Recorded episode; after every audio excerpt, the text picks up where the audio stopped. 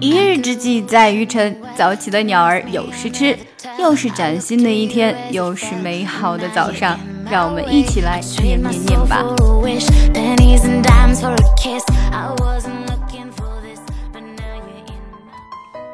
This spring, I started a wildflower garden in our yard.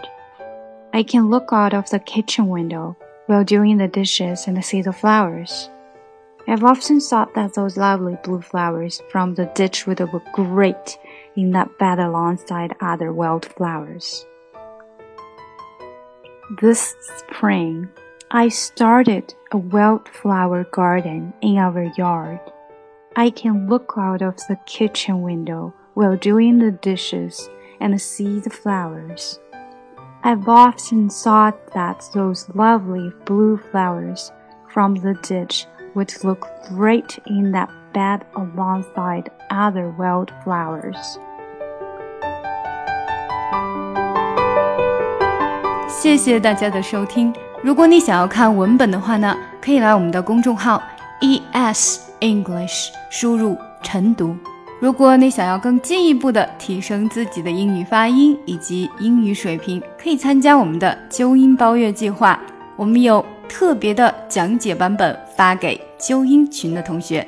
另外，我也会每天在纠音群中为大家纠音，祝你们的发音与听力都更上一层楼。每天学点英语，每天跟扣姐一起念念，随心所欲，随时随地学英语就是这么简单。